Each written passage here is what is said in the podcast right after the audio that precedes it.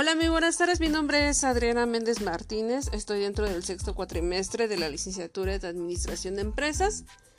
La materia es Finanzas y Contabilidad. El tema de hoy es el capital contable. El capital contable es aquel que representa para las empresas el financiamiento que proviene de las aportaciones de los dueños al momento del nacimiento y su desarrollo de sus operaciones.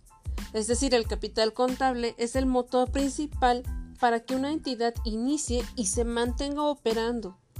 Dicho esto, nos damos cuenta de que es importante mantener un correcto control que permita cuantificar en cualquier momento sus efectos y poder presentarlos a través de los estados financieros al órgano superior de gobierno en cuanto se nos solicite.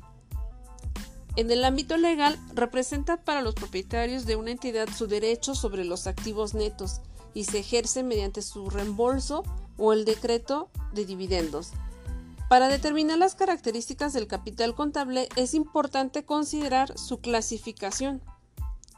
La clasificación que se le asigna dentro del balance general es capital contribuido y capital ganado.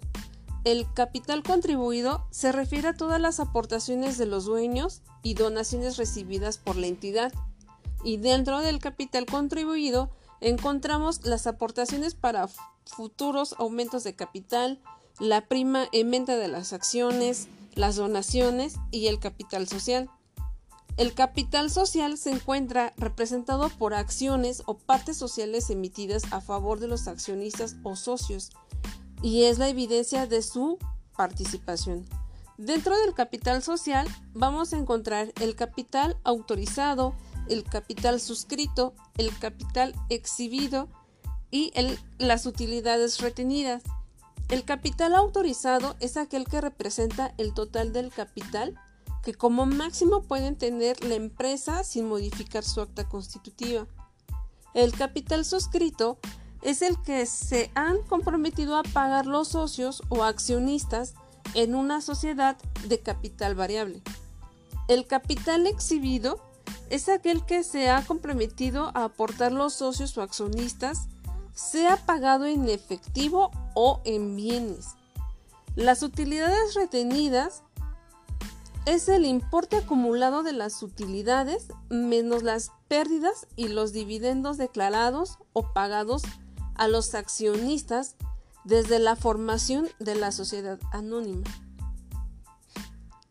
El capital ganado es el resultado de las actividades de la entidad y de otros eventos o circunstancias que le afecten como el ajuste por recuperación de los cambios a los precios que se tenga que reconocer y dentro del capital ganado tenemos utilidades retenidas, las reservas del capital y las pérdidas acumuladas. Las utilidades retenidas son las utilidades obtenidas por la empresa que no se han capitalizado o distribuido a los accionistas y son reservadas en la empresa. Las pérdidas acumuladas, cuando las pérdidas han absorbido las utilidades pendientes de aplicar y las aplicadas a reservas, se produce la pérdida acumulada.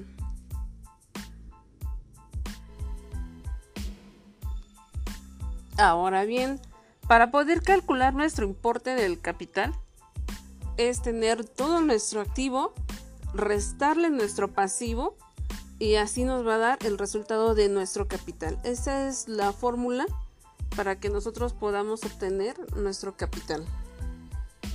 Otro de los puntos importantes es conocer el efecto de la inflación sobre el capital contable, ya que este se va evaluando de manera en cómo se va actualizando con la pérdida del poder adquisitivo de la moneda medida a través del nivel generado de precios.